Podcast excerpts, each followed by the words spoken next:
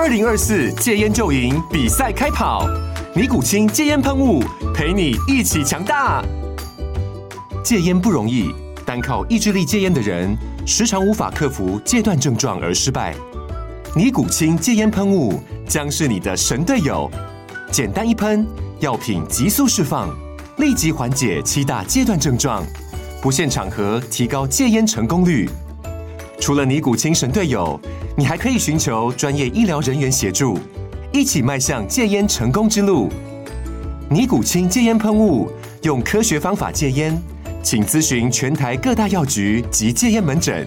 本广告由尼古清戒烟喷雾、卫部药书字第零二七八三五号提供。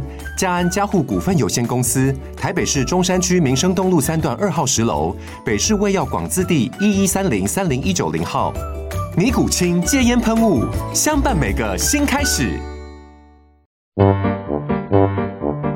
天哪，时间不够，事情老是做不完，怎么办？别担心，就让高校人生商学院每周陪你充充电，找到方法不抱怨。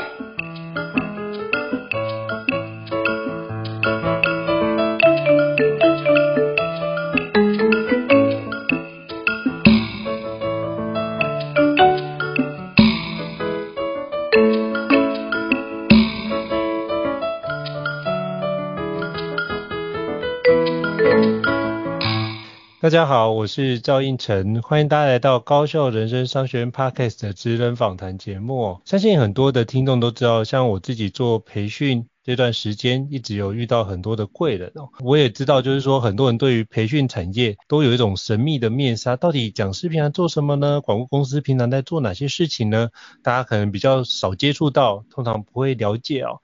那今天非常荣幸能够邀请到我们台中培训界的扛把子，就是信瑞气管顾问有限公司的张兆宏营运长来跟我们分享，就是在最新的一个资讯时代，我们培训产业的一个面面观哦。那我们欢迎兆宏执行长。哎，谢谢胤丞老师。非常感谢就是赵宏执行长的一个莅临哦。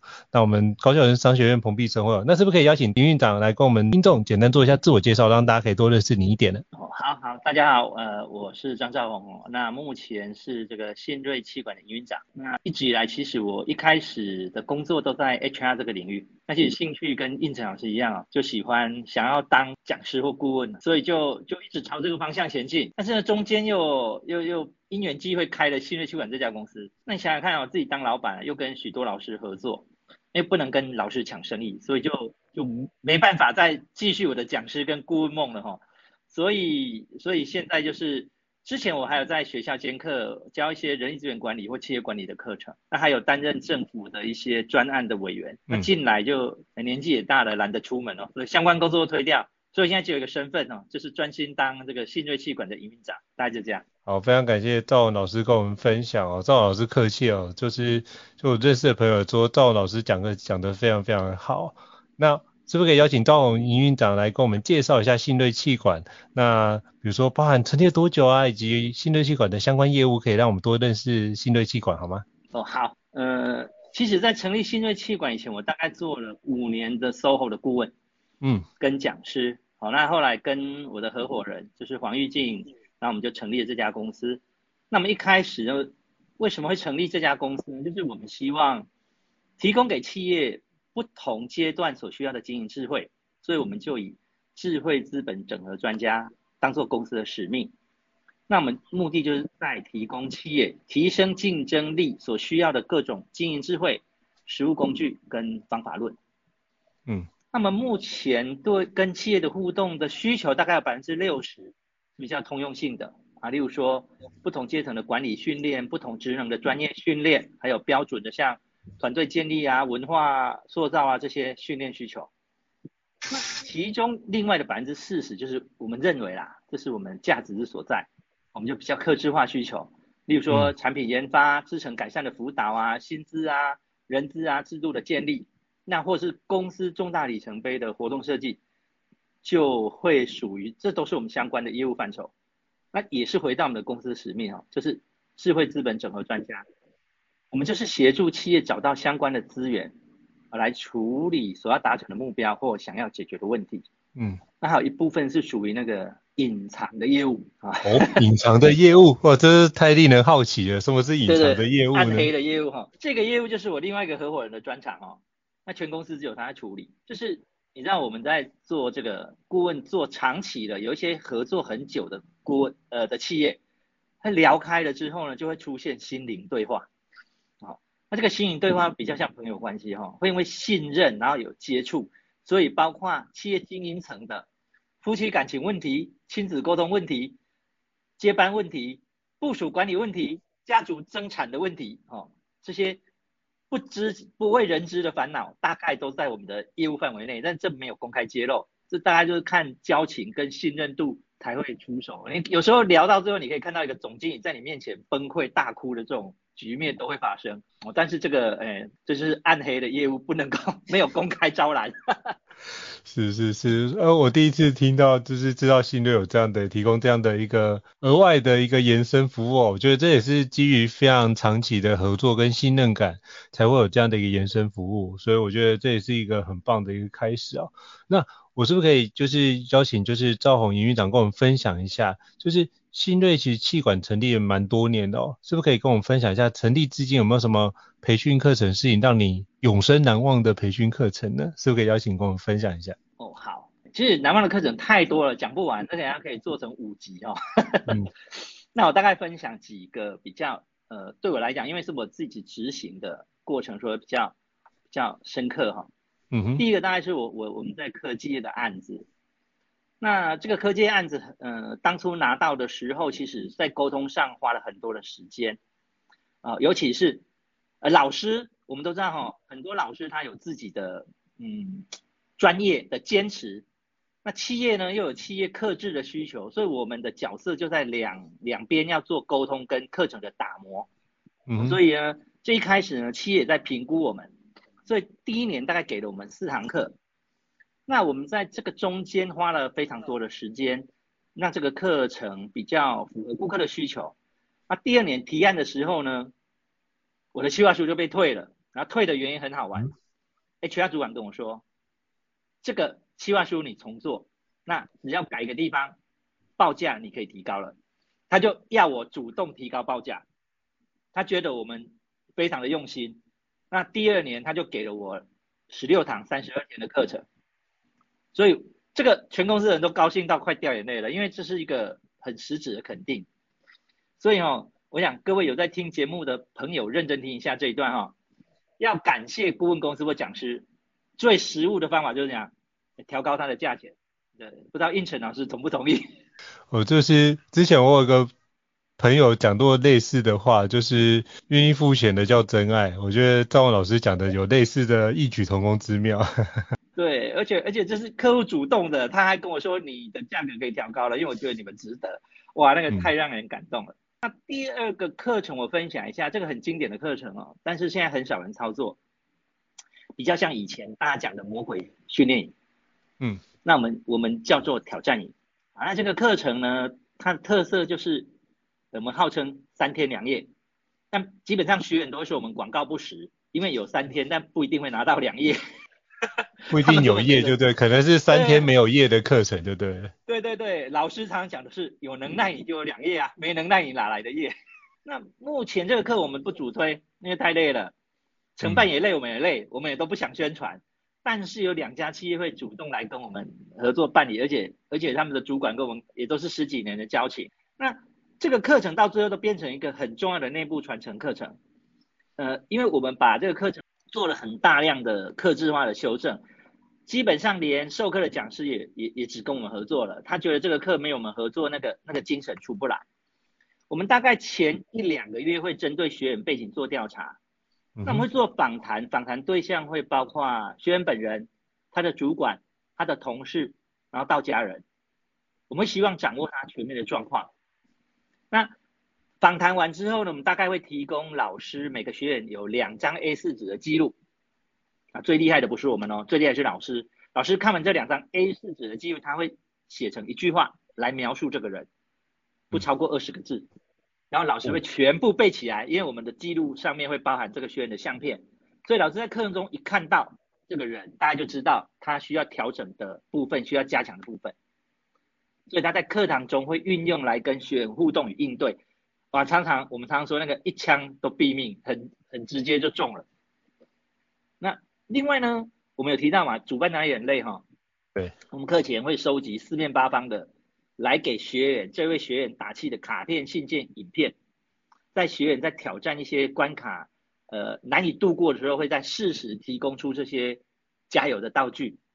哇，有时候会有那个小孩的影片，就是爸爸听说你去参加一个很困难的课程，加油，一定要通过。哇，那个那个再怎么再怎么硬脾气的主管，眼泪都当然掉下来。他们还说老师太卑鄙了，用小孩这一招，还会还会最后结训都会跟老师抗议说以后不可以用小孩这一招。啊，呃，这中间另外两天的晚上哦，哇，那会有很多学长姐或是主管。来探班的，送饮料、送花、送点心的一大堆，所以我们都说这个样的课程到最后是这两家企业的成人仪式，也是一种企业文化的传承。完了结训的时候看到那个学员的改变，其实我们会有很骄傲的成就感。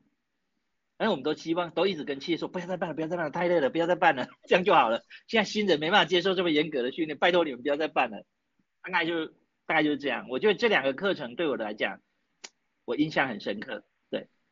哦，我觉得我这样光听也觉得热血沸腾，因为做培训也知道，光能够用一个课程能够让客户愿意表达感谢，而且是提高课程价格，我觉得这件事情就很不容易。然后第二个部分是客户一定感受到老师们的用心准备，并且真的确实真的帮助公司有所改善，我觉得才会客户才会提这件事。那刚刚老师提到那个类似魔鬼训练营这样的角度，现在。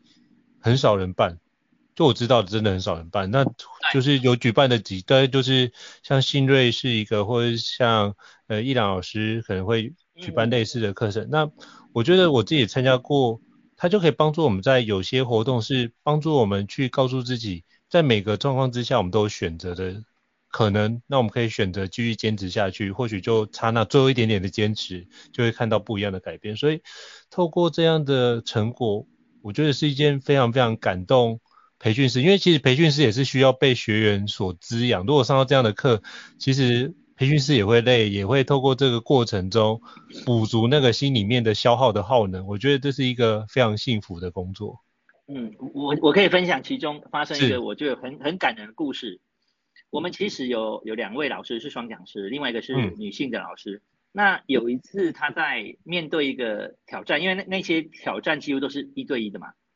那有个女性的主管，她在跟这位女讲师对话的时候，那那个女讲师只问他一件事情，因为他他显示出退却的那种那种感觉。嗯。那老师就问了他有没有信心，他就说有。那老师就说我看不出你的信心，我再问你一次，你有没有信心？那当然，学员一般遇到这样的问题，他已经。想说那就大声一点嘛，就大声的喊有，我有信心，是不是就可以过关了？老师就看着他摇摇头，就跟他说，我感受不出你的决心。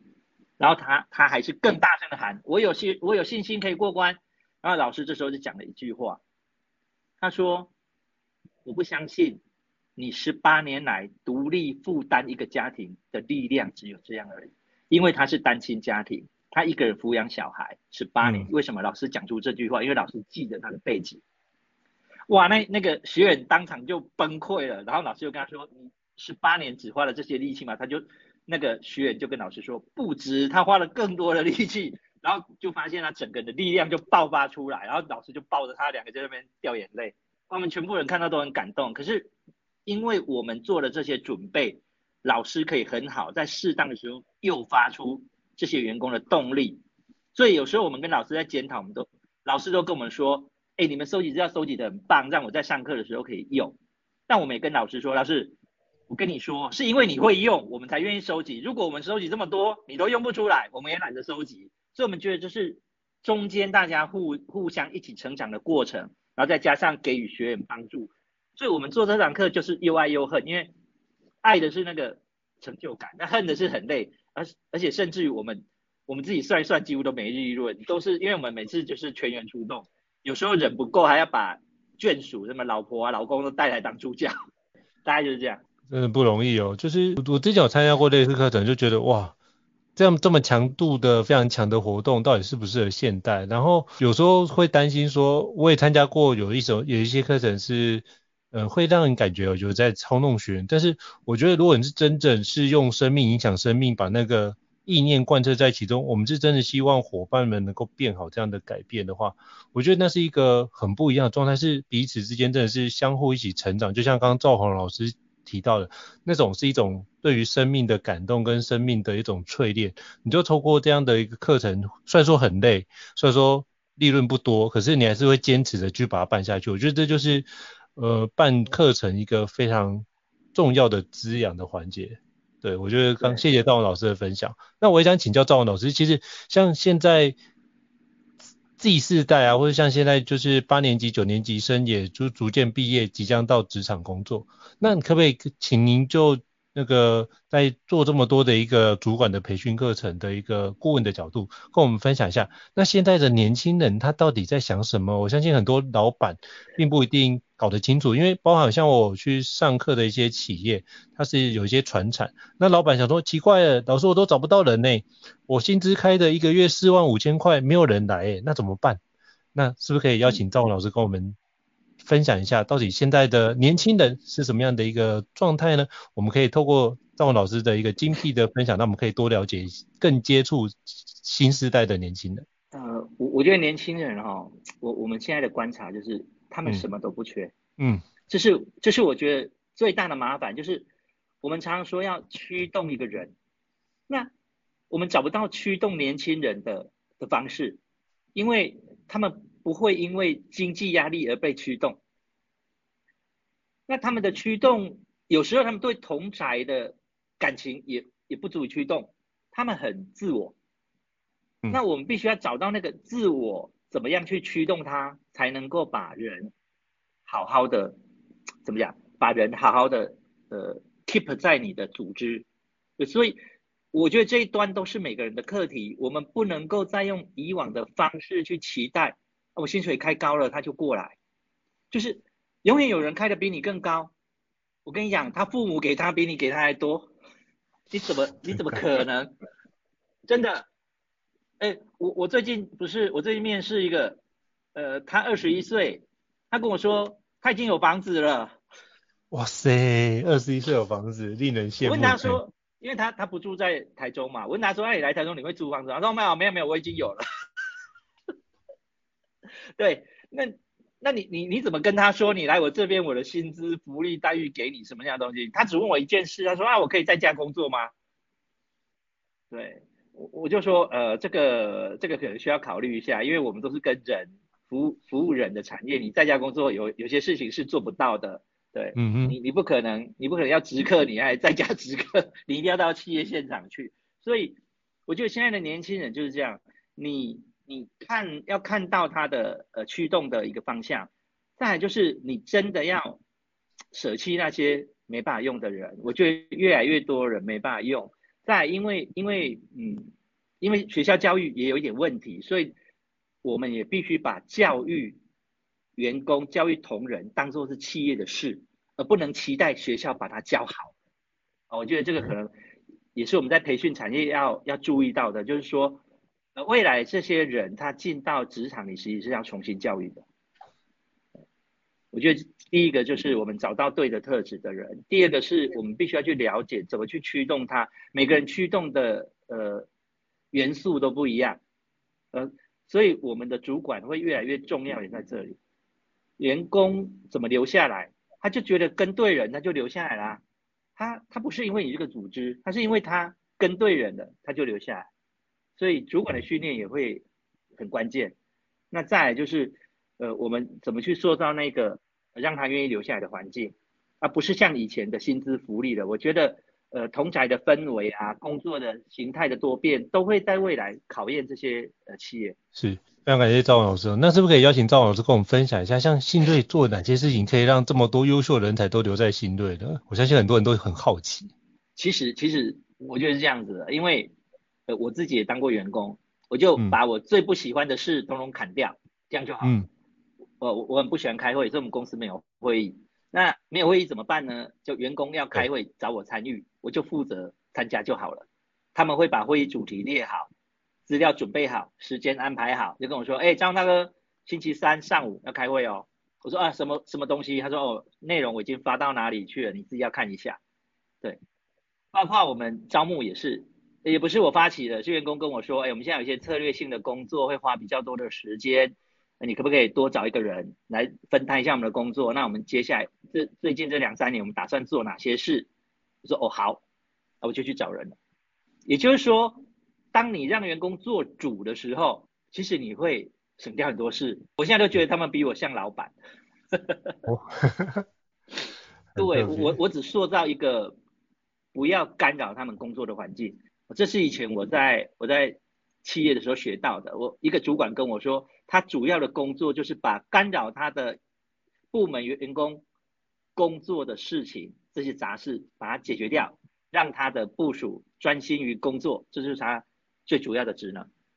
觉得这很很棒哦，我觉得是一个非常棒的提醒，就是让员工自主，就是拥有当责的概念。那员工自己有做主能力，就不会事事都请教老板。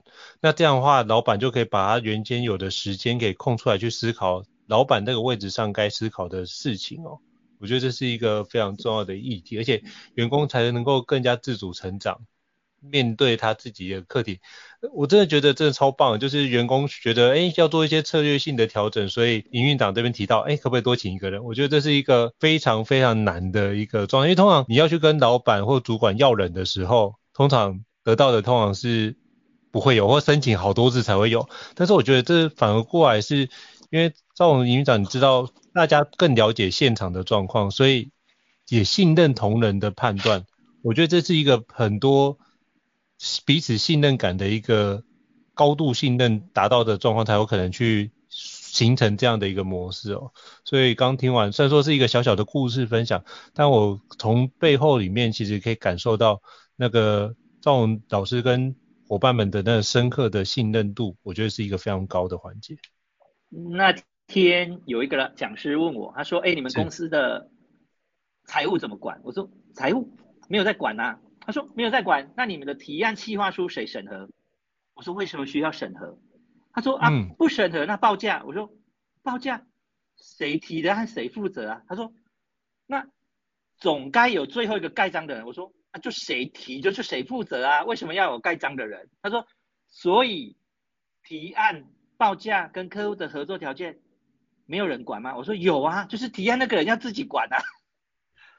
他们一直在确认这件事，就是谁负责最后的那一关。我说我们公司就是谁提的案子就是谁负责，这是我们的习惯。嗯。所以你问我，我们现在有几家客户，提案价格多少，合作时数多少，我只能回答一句，哎，我不知道。我们后来包括到，因为员工经常会很多企业很多的活动，他们要带垫一些款项。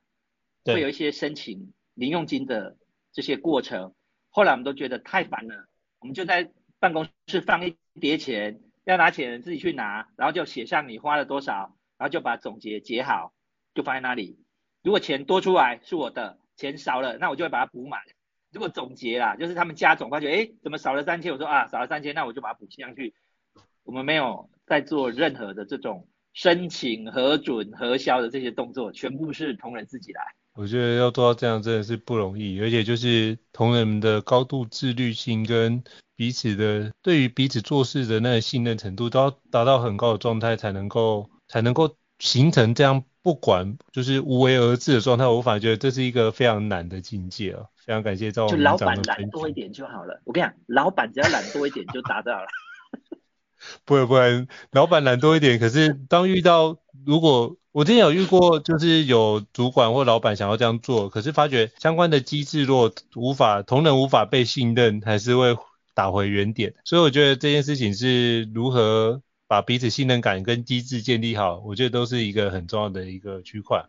那我也想请教，就赵宏老师，就是像今年啊疫情之后，算是实体课程。总算恢复到比较正常的状态哦，是不是可以邀请跟我们分享一下，回顾一下，哎，过去这三年疫情在培训之间有没有遇到哪些影响深刻的挑战，以及如何去跨越这样的挑战？嗯，挑战就是差点挂掉。因为我们其实就是跟人接触嘛，我们大家也是跟餐饮业一样，嗯、所以你你疫情一开始业绩就是悬崖式下降，然后我们又跟同仁承诺，我们不裁员不减薪，我们跟同仁说过了，嗯、有钱就撑下去，钱烧完了，大家各自回家吃自己。我我也一样，就我们不牺牲任何一位同仁。这这中间要讲到一个很好玩的小故事，就疫情三级前大概两个礼拜，我们刚好招募了一个新同仁，哇，那个一进来就遇到三级警戒，那时候大家就开始讨论了，是不是请他先回家，还是让他呃，就是 partai 或者是论件计酬，反正大家就开始在谈，反正新人进公司也没什么贡献，那何况疫情该一发一发那三级根本没有工作，没有事情可以给他做，啊，这件事就就我们。一群人，大家全公司人就在讨论。那时候我就问大家哈，我说一个新人在我们公司，在新锐一个新人要学习多久后才会有实质贡献？他们就说大概要三个月。我就问啊，那所以他现在没贡献是正常还是异常？他们说，哎，正常啊。我说既然正常，你们怎么会觉得他没贡献要请他回去呢？我说这不是很奇怪的事吗？我说。好，反正你们现在没没事做嘛，那没事做是不是可以更完整的把他训练好，让他快速上手？嗯、不是大家都没事做，你就训练他嘛。结果呢，这位新人现在是我们公司非常抢手的一个人，他表现的有够优秀的。那当初我们如果让他走，我们就埋没了一个人才嘛。所以现在大家事后想一想，就觉得，哎，这个当初我们的决定，大家都觉得非常正确。那其实。我们在谈到最大的挑战是什么？其实是人心，因为那个时候真的人心很浮动，嗯、根本看不到未来。对，所以我我们当时也觉得怎么办？因为我们跟其他企业不一样，很多大型的这个顾问公司可以转到数位平台，那我们没有，所以我们大概怎么办呢？我们就说，那这样好了，现在有空的时间，请大家做一件事。就是把你之前觉得很麻烦、很复杂的流程进行优化。我刚刚有讲过嘛，信瑞是不开会的，疫情期间我们是开最多会的，一天到晚在讨论流程优化。你们知道我那个时候我就是闲着没事一直在拼图，然后我的同仁就是一直在开会讨论流程优化。那到现在，我觉得我们现在都在享受当时的成果。对，就是他们优化完，真的变得很多事情变得很顺畅。对，就是。我觉得我们同仁很很可爱的地方，我觉得真的不容易哦，因为其实包括我自己经历那一段，就觉得哎，瞬间是直接归零，或者是直接 postpone 就延期到好一个月或几个月之后，这个环节怎么样去度过，我觉得都是考验着每个讲师或每个广告公司的一个经营者的智慧，我觉得真的不容易。不过恭喜就是信瑞。也恭喜我们自己，我们都挺过来了。我觉得这件事情是很重要的一个辉煌。挺过来就是之前有一句话叫“杀不死我的，反必使我更加强大”。所以我们现在就可以透过呃之前的疫情的历练，然后让我们现在可以有很多很好的成果或者很好的流程可以来做个享受。我觉得这很棒。那其实包含像嗯呃新瑞每年都会在台中跟台北举办学习嘉年华。是不是可以邀请就是赵宏营运长跟我们分享一下学习嘉年华是一个什么样的一个活动呢？我想听众也一定很好奇。呃，其实就是我们自己爱玩啦哈，因为我们早期我们都是我跟我的合伙人，我们都是来自于 HR。那我们在企业当 HR，我们都知道我们都很爱在外面四处跑啊，到处收集资讯学习。那何何况我们现在新锐已经第十八年了，我们在之前我们都觉得我们今天可以活下来。都是来自于企业的 HR 对我们的信任嘛，那提供给我们这样的机会，所以既然我们是智慧资本专专家嘛，那我们是不是可以提供一个给 HR 一个场域，每年让大家来聚会，除了充电学习，就来办一场类似嘉年华的那个概念，那大家来这边玩一玩，聊一聊，活动一下，对，哎，我们早期每年办嘉年华就想想一些有的没有的，夹娃娃，我自己还弄过爆米花、套圈圈啊，弄了一些。非非常多的好玩的东西，那我们现在在台中已经办到第十年了，那台北今年也会进入到第三年。那其实我觉得嘉年华，我最喜欢的一个环节就是大家带礼物来，然后知道哈，有来参加过的就知道，我们真的把它当嘉年华，所以我们当天是不收费的。但请每个人有能力的话，嗯、就带个小伴手礼来跟参与的学员分享，我们叫做贡品。嗯、然后各地名产小吃都有人带来，甚至连卤味都有。那每年贡品区都很丰盛，之前都还会有人煮那个什么芋头来分享，煮红豆汤来分享。然后我觉得就是最有趣的地方，就是看着大家带来的贡品，然后每节下课每个人就挑，哇，这个好吃，这个哪里的，这个高雄的，这个台北的。啊，我觉得这个就嘉年华的意义这样就够了，就是就是一个属于 HR 的一个节日，那大家来。聊聊天，然后刚好我们就设定一个主题来分享，就大概是我们最佳的目的就是这样，嗯、跟好朋友见面了，就是跟好朋友见面，然后好东西跟好朋友分享，然后一起学习。哎，我觉得这是一个非常棒的一个活动。那是不是可以邀请就是赵勇老师跟我们分享？哎，像二零二二年呢、啊，我们要举办什么样的一个主题？那以及二零二三年今年即将做哪些主题？是不是可以先预告让我们知道一下？二零二二，其实我们谈的叫做未来领导。就刚刚胤丞老师有问我的问题，就是现在这些年轻人，我们到底要要怎么样带着他们，怎么样去把他们呃怎么讲收他的心啊？所以我们谈到了就是未来的领导。那我们希望能够透过不同的方式去谈到到二零三零这个管理的变化啊，这是我们在呃二零二二年谈的。那二零二三呢？其实我们谈的主题跟 AI 有点相关，也就是我们都很怕被 AI 取代，那我们要怎么办？嗯、那我们希望去谈到的是，在这个 AI 盛行的年代，我们能够用什么方法来保留甚至提升自己在管理上这个价值？这是是我们当今年设定的主题。我们大概每年会从四月开始做发想，找到主题，找到讲师。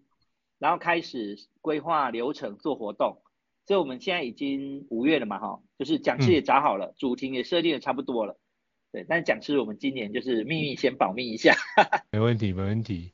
那其实时间可以先留下来，哎，时间是几号？可以先请教赵宏老师吗？嘿，台中是十月二十，台中十月二十，台北是十一月十六。哦，所以台中十月二十号跟台北十一月十一月十六，十六。对，就可以把这两天可以先留下来哦，就是对，有那个学习嘉年华会。那我也想要就是请教赵宏老师，就是像最近啊，就是我跟朋友在对话的很重要的议题就是 AI 的相关工具，因为几乎每天都有新的工具以及新的应用方式产生哦，追都来不及哦。那我想请教一下，就是像您在培训产业这么长的一段时间，您会怎么看未来几年培训产业的变化跟演进呢？以及企业未来将怎么样去看待培训师或是管顾公司？我想这个题目应该很多前辈都谈过了啊，我我也不是什么专业研究的一个一个专家，但是呃，我们同仁现在都说自己都聘了一个助理叫做 AI 助理，那我们就来聊这件事。所以我想，好，重要的第一个是我们要接纳，你要认知 AI 会取代你的部分工作，这个这个是大家都要做的。那第二个其实就是学习。你要学会如何运用，那第三比较重要是要善用，就是你运用 AI 要做什么？它其实是拿来简化并优化你的工作。对，就是有的人就一直玩 AI，可是他玩到最后不知道在玩什么，我觉得会瞎忙。那我们必须很精准的善用这个工具。那第四个呢，我觉得是在创造，你要在其他人想象不到之处去运用 AI 的工具。然后刚刚应成老师讲得很好。我们都学不完，对不对？所以你能不能使用其他人尚未能善用的 AI 工具？这就是我讲的，就是接纳、学习、善用跟创造，就这四个阶段，我觉得目前我能想象得到的，或者是我我目我们目前在用的，包括我们在讲今年的嘉年华的节目的主题，我们也都一直在跟 AI 对话，希望他给我们一些点子啊，帮我们想象啊，到底怎么样比较好啊？然后可能我要得到一个答案，我们现在的平均计算就是要问四次，可能问四次的答案会比较趋近你想要的。那我们就在想啊，为什么会问四次？那就是我们不会问问题呀、所以我们在跟 AI 对话的过程，也在精进，在收敛自己问问题的能力。那我觉得这就是，所以我们每次得到一个很好的答案的时候，我们就会把我们问问题的过程分享给同仁，说，哎，你看我今天是这样问的。他们说，哦。原来要这样问哦，所以大家也在学习如何问问题。那我觉得这中间就是，呃，除了运用 AI 之外，其实你自己也在学习修正。我觉得这都是很棒的过程。是，所以透过这样的一个接纳、学习、善用跟创造，就是我们好好使用 AI 工具，就是我们先不要担心，就是先排斥它，我们就是好好的把这件事情学起来，反正不会是正常的，我们就多学就。我可以学，起码展现这样的我可以学的意愿，然后接纳目前的状态，透过学习、善用、创造，让自己可以活得更好，或是遇到更好的自己哦。我觉得这是在 AI 时代，非常感谢赵文老师跟我们分享这样一个角度哦。如果各位听众觉得高效人商学院不错的话，也欢迎在 Apple Podcast 平台上面给我们五星按赞哦。你的支持对我们来说一个很大的鼓励。那如果还想要聊相关的主题呢，我们会再邀请像赵宏老师这样一个专业的一个职人来跟我们做分享。那今天非常感谢赵宏老师莅临来跟我们做这么精彩的一个分享。那我们下次见，谢谢，好，好，拜拜。谢谢陈老师，谢谢，拜拜。高校人生商学院掌握人生选择权。